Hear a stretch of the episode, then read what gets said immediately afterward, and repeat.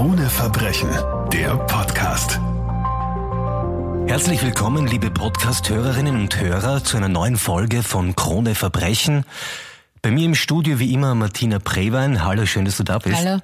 Du bist äh, sehr erfolgreiche Kriminalreporterin, schreibst jeden Sonntag in der Kronenzeitung die Kolumne am Schauplatz und einmal im Jahr erscheint ein Magazin mit dem Titel Kronenzeitung Verbrechen, in dem du dich besonders spektakulären Fällen in der österreichischen Kriminalgeschichte annimmst. Heute sprechen wir über eine Frau aus Oberösterreich, die nach 35 Jahren Ehe entschließt, dieser Ehe zu entfliehen und ihren Mann zu verlassen.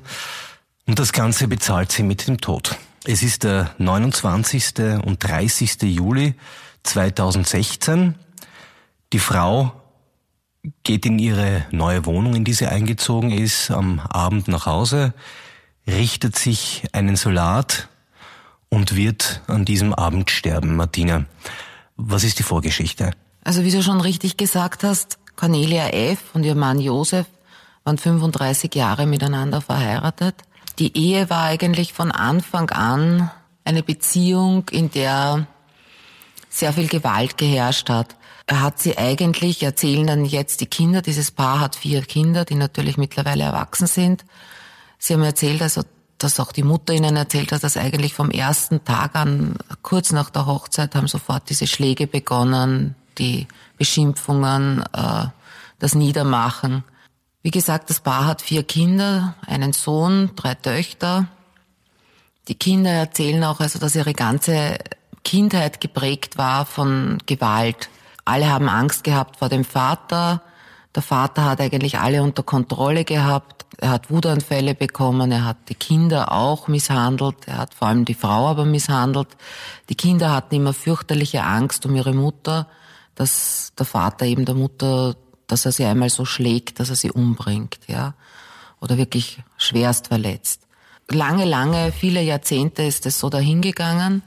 Die Frau hatte offensichtlich nie die Kraft, sich von ihrem Mann zu trennen, was wahrscheinlich in ihrer Geschichte liegt. Also sie hatte keine besonders gute Ausbildung, ähm, war finanziell von ihm abhängig.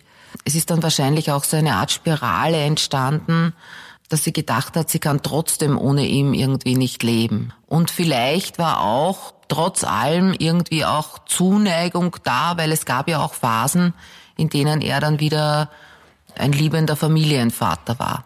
Wer ist nun die Cornelia F. und ihr Mann Josef F.? In welchem Umfeld leben sie? Was machen die beruflich? Also sie war immer zu Hause eigentlich, mhm. hat eben mit vier Kindern ja sehr viel zu tun gehabt. Ähm, er hat bei verschiedenen Wohltätigkeitsorganisationen gearbeitet und hat Spenden gesammelt.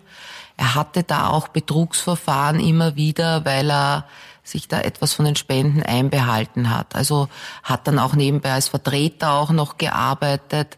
Es war so, dass es der Familie finanziell eigentlich gut gegangen ist immer. Und Gewalt war allgegenwärtig offenbar. Warum hat äh, Cornelia F. erst so spät, nämlich nach 35 Jahren, den Entschluss gefasst, jetzt gehe ich? Ich glaube, das sind viele Dinge, die zusammenspielen. Also es ist kurz davor, ist die letzte Tochter ausgezogen, also die mhm. jüngste mhm. Tochter ausgezogen. Und dann hat sie auch angefangen, an einer Tankstelle zu arbeiten, also hinter der Kassa. Mhm.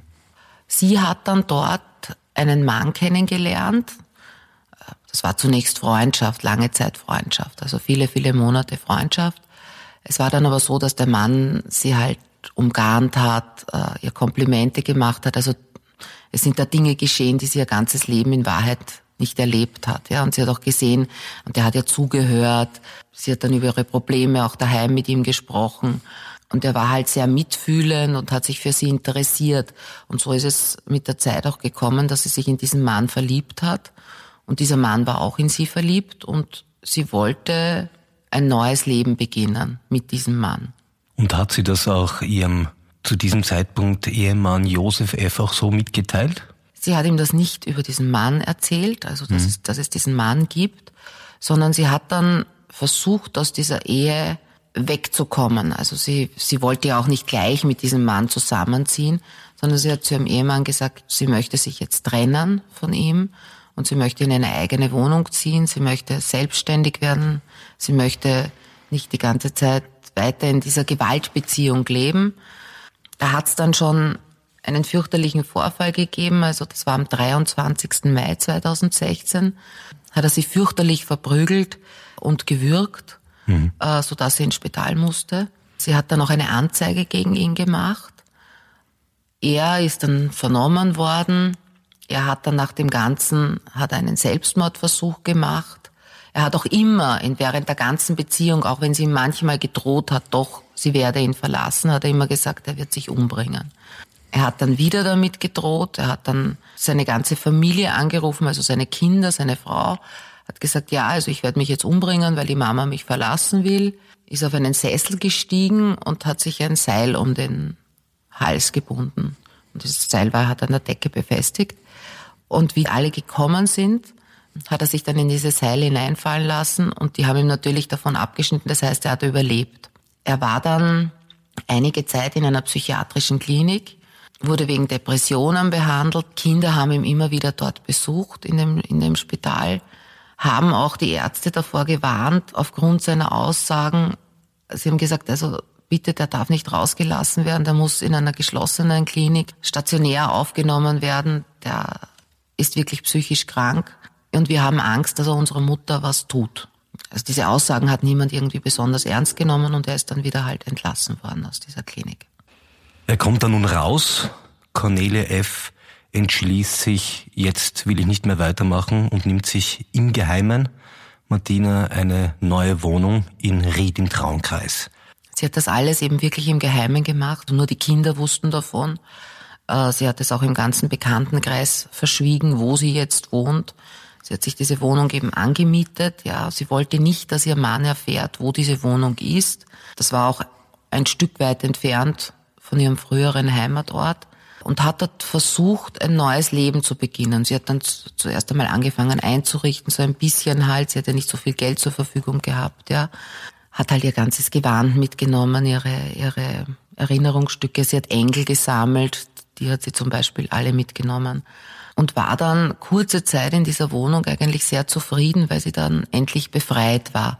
Sie wusste aber nicht, dass ihr Mann schon begonnen hat, zu recherchieren. Also, dass er recherchiert hat, wird sie schon gewusst haben, aber nicht, dass er ihr so nahe ist und dass er, dass er eigentlich schon weiß, wo sie wohnt. Nun hat ihr Mann Josef F. offenbar geschafft, sich Zutritt zu dieser Wohnung zu verschaffen, indem er zu einem Duplikat eines Schlüssels kommt. Also die Kinder waren ja noch auch teilweise mit ihm in Kontakt, ja, und aber hauptsächlich halt mit ihrer Mutter. Die haben auch dem Vater nie gesagt, wo sie wohnt, aber er hat sie halt beschattet. Also es war ja nicht schwer, sie hat gewusst, in welcher Tankstelle sie arbeitet und dann hat er halt gewartet und ist ihr dann nachgefahren. So wird das gewesen sein. Die Kinder hatten auch Wohnungsschlüssel von ihr. Und er dürfte offensichtlich beim Besuch eines der Kinder, dürfte er unbemerkt diesen Schlüssel an sich genommen haben und ein Duplikat gemacht haben. Martina, es ist die Nacht von 29. auf 30. Juli 2016, eine sehr warme Nacht. Die Cornelia kommt nach Hause in ihre neue eigene Wohnung. Und was geschieht nun?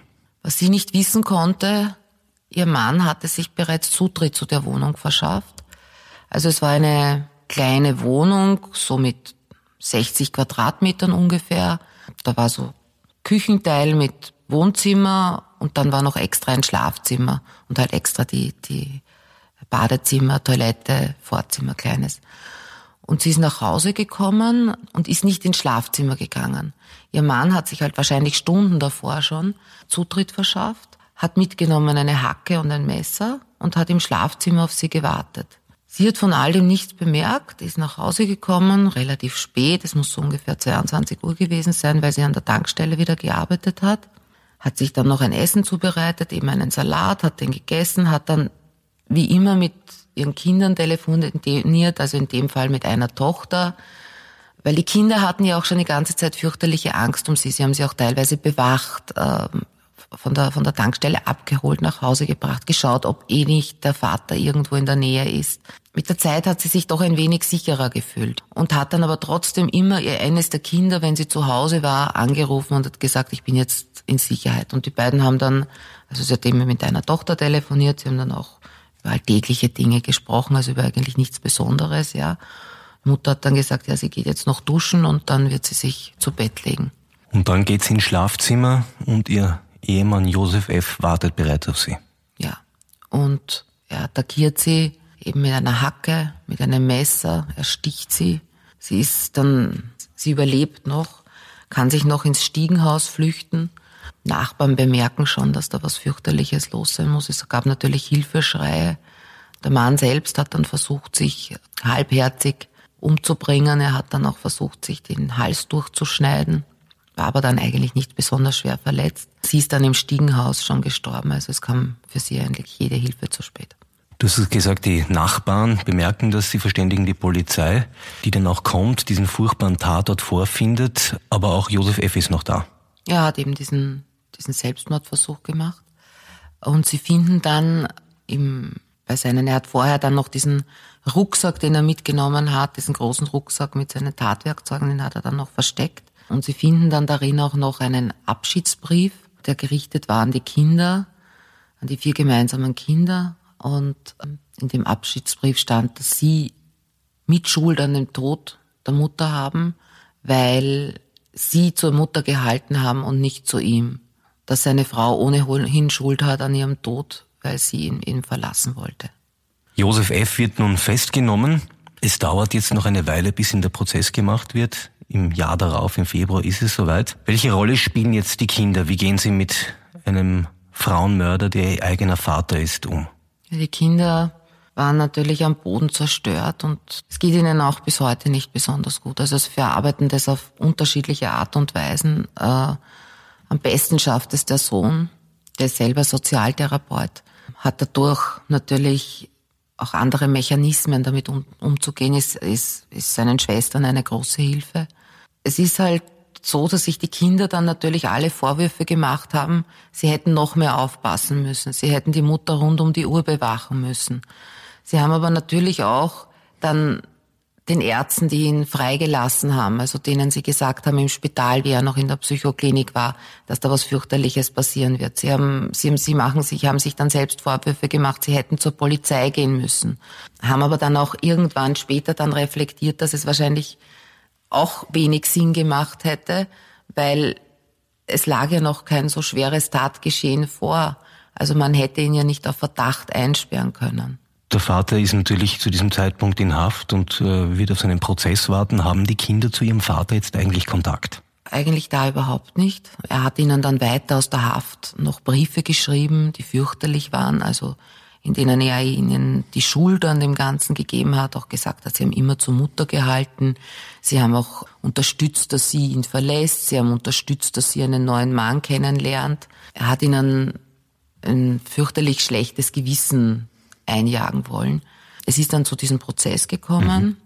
Die Kinder wollten auch, um wahrscheinlich um das Ganze irgendwie verarbeiten zu können, äh, wollten sie dann ihren Vater im Gerichtssaal sehen. Mhm. Sie sind zu diesem Prozess gegangen und haben dann einen Mann gesehen, der halt ganz anders gewirkt hat als diesen Mann, den sie eigentlich von Kindheit an kannten. Also diesen starken, kräftigen, gewalttätigen Menschen, der natürlich auch hier und da gut sein konnte, aber trotzdem diesen Menschen, der ihnen nie schwach geschienen ist, ja. Selbst in seinen Selbstmordversuchen hat er vorher auch schon immer wieder Selbstmord angedroht. Er ist ihnen nie schwach geschienen. Sie haben das immer gesehen als eine Art Strategie, damit er zu seinen Zielen kommt. Mhm. Also diese Selbstmorddrohungen oder Selbstmordversuche.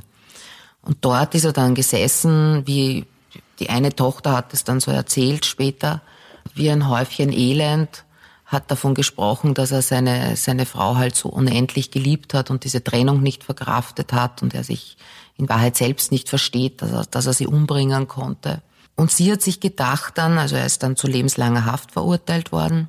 Diese Tochter, also sind alle in, in psychologischer Betreuung gewesen und diese Tochter war bei einer Psychotherapeutin und hat halt sehr viel mit darüber mit ihr gesprochen und die hat ihr halt den Ratschlag gegeben, dass sie ihren Vater doch im Gefängnis besuchen soll und mit ihm über alles reden soll. Und sie hat sich gedacht, sie findet dann eigentlich im Gefängnis möglicherweise denselben Mann vor, den sie auch beim Prozess gesehen hat. Dem war dann aber nicht so, hm. sondern er ist dann wieder da gesessen, eigentlich wie früher, und hat zu ihr gesagt, ihr wart alle dran schuld, dass ich eure Mutter umgebracht habe. Sie ist dann wortlos gegangen und hat aber gesagt, sie konnte damit dann endgültig abschließen. Also der letzte Funken Liebe, den sie trotzdem zu ihrem Vater noch hatte, ist damit erloschen. Kurze Zeit später ist es ihm gesundheitlich immer schlechter gegangen. Er hat dann immer wieder Schmerzen gehabt, er wurde dann untersucht. Es wurde dann Diagnose Krebs gestellt, er war dann schon total verkrebst, der ganze Körper war verkrebst. Er ist dann im September in ein Spital gebracht worden, also überstellt worden. Man hat aber, schon gewusst, dass er quasi dem Tode geweiht ist. Vorher hat es schon Chemotherapien und so weiter gegeben, aber da ist er immer wieder zurückgeführt worden in die Haftanstalt. Da war er dann fix dort, er ist dann eigentlich zum Sterben hingekommen. Es sind dann auch die Kinder wieder an sein Krankenbett gekommen. Er war dann wieder ein ganz anderer Mann, auch ein Mann, der früher eigentlich nie äh, besonders gläubig war, wollte unbedingt noch eine Beichte ablegen bei einem Pfarrer. Er hat dann nur davon gesprochen, äh, was er alles in seinem Leben falsch gemacht hat. Er hat dann plötzlich sehr reflektiert auch über seine Taten an seiner Frau. Also damit meine ich jetzt nicht nur die Mordtat, sondern äh, auch die ganzen Misshandlungen, die während der ganzen Ehe stattgefunden mhm. haben, gesprochen. Er hat dann halt erzählt, äh, dass er selbst unter fürchterlichen Bedingungen groß geworden ist, was stimmt. Also das habe ich auch gehört aus seinem Umfeld. Also er ist selbst in einem sehr gewalttätigen Elternhaus aufgewachsen.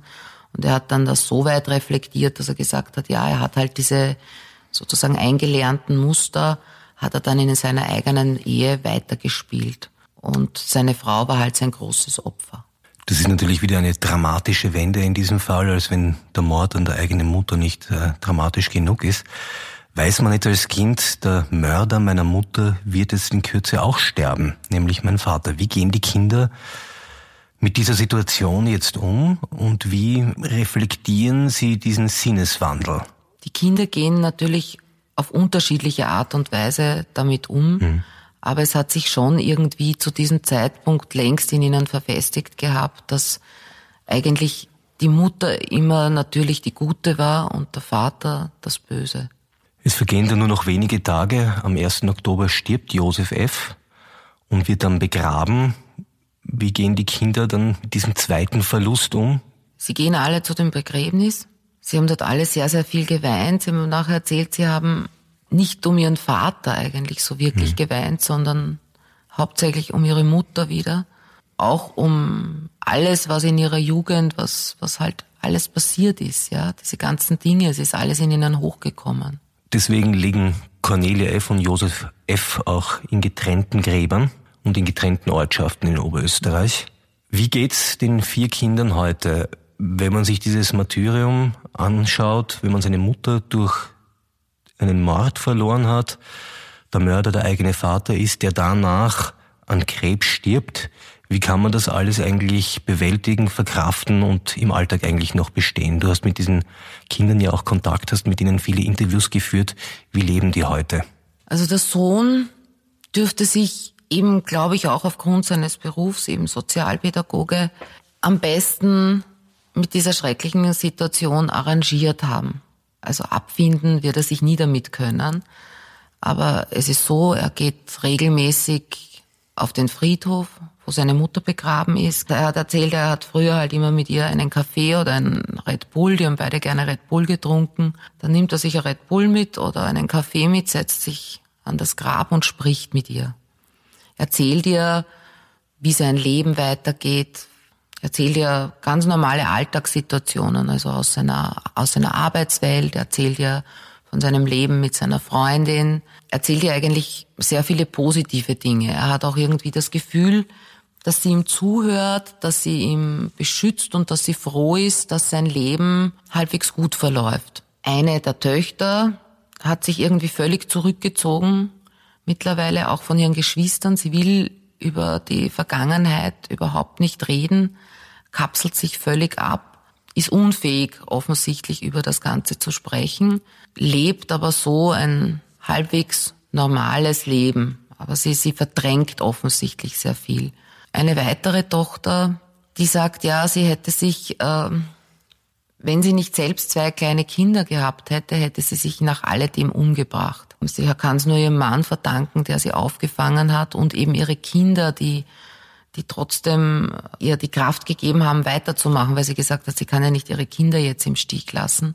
Sie ist in psychologischer Behandlung weiterhin, versucht halt sozusagen in den Alltag zurückzufinden, was trotzdem sehr schwer ist. Sie sagt, sie hat es natürlich intellektuell begriffen, dass ihre Mutter nicht mehr lebt, aber sie vergisst das hier und da auch wieder so. Also wenn sie zum Beispiel irgendein Problem hat, passiert es ja manchmal, dass sie die Mutter anruft, dass sie am Handy die Nummer ihrer Mutter wählt. Und dann kommt ihr um Gottes Willen, meine Mama ist ja tot. Sie sagt, sie verdrängt das manchmal so weit weg, dass sie, dass sie so tut, als wäre ihre Mutter noch hier. Am schlimmsten geht's der jüngsten Tochter, die war bis, ich weiß nicht, in welchem Zustand sie jetzt genau ist, aber bis vor kurzer Zeit war sie in einer Nervenklinik, weil sie das alles überhaupt nicht verkraftet. Sie war auch noch sehr jung, wie das alles geschehen ist. Du hast ja diesbezüglich auch mit einem Traumaexperten ein Interview geführt, der dir speziell auf den Fall der Jüngsten erklärt hat, wie Kinder mit solchen Fällen umgehen sollen. Was sagt er? Also ich habe mit dem Traumaexperten Reinhard Bicher gesprochen und er sagt, es ist einmal grundsätzlich so, dass für einen Menschen der plötzliche Tod eines geliebten Menschen schrecklicher ist, als wenn jemand nach einer langen Krankheit stirbt. Weil man sich überhaupt nicht darauf vorbereiten konnte, auch nicht Abschied nehmen konnte. Man konnte diesen Menschen nicht noch irgendetwas sagen ich liebe dich so sehr oder man konnte sich nicht, auch wenn es noch irgendwelche Missverständnisse gegeben hat, man hat keine Möglichkeit gehabt, irgendwie einen Abschluss zu finden. Also ist das schon einmal grundsätzlich besonders schwer. Dann ist es natürlich noch fürchterlicher, wenn ein Mensch durch Mord stirbt. Mhm. Noch dazu, wenn der eigene Vater die eigene Mutter umbringt. Da entstehen dann auch Schuldgefühle, weil sich die natürlich fragen, was auch in diesem Fall passiert ist, habe ich irgendwelche etwas versäumt, habe ich, habe ich, hätte ich das verhindern können, hätte ich aufmerksamer sein müssen, habe ich die ganze Situation in ihrer Dramatik nicht richtig eingeschätzt. Der Traumaexperte sagt dann, es gehen dann auch die Menschen unterschiedlich in weiterer Form damit um. Es gibt welche, die brauchen überhaupt keine Therapie, weil sie in ihrem Umfeld, in ihrem anderen Leben so gefestigt sind, dass sie auch diese Schuldgefühle dann von sich weg können, weil das ja wirklich auch irrationale Schuldgefühle sind. Und sie schaffen es selbst, damit fertig zu werden. Da wäre es dann eigentlich nicht notwendig oder ist auch nicht notwendig, mit ihnen zu sprechen darüber. Wenn da jemand jetzt überhaupt nicht damit zurechtkommt, dann sollte er sich natürlich in eine psychotherapeutische Behandlung begeben, aber wirklich zu Traumaexperten es ist tausendmal wichtiger, dass, dass diese Menschen lernen, jetzt wieder arbeitsfähig zu sein. Äh, zu sagen, es gibt ja auch Schönes im Leben. Zum Beispiel diese eine Tochter, dass sie sich freut an ihren Kindern und sagt, das war ein fürchterlicher Schicksalsschlag, aber den halt irgendwie versucht auch beiseite zu schieben. Und dieser Traumaexperte sagt auch noch, dass es überhaupt nichts Schlimmes ist, wenn man dann so Einteilungen macht in Gut und Böse. Also wenn man diesen Vater, es ist das Recht der Kinder, diesen Vater zu hassen. Hass ist kein schlechtes Gefühl, sagt er mhm. insofern, weil in dem Moment, wo man jemanden hasst, schiebt man ihn völlig von sich weg, hat er mit einem selbst nichts mehr zu tun. Das ist sozusagen eine Strategie, um über das hinwegzukommen. Aber was viele, die das vielleicht nicht erlebt haben oder auch nicht im näheren Umfeld kennen, vielleicht auch ratlos zurücklässt, ist, Warum führt man eine Beziehung, in der man durch die Hölle geht, 35 Jahre lang? Und wie so oft enden solche Beziehungen mit einer Gewalttat?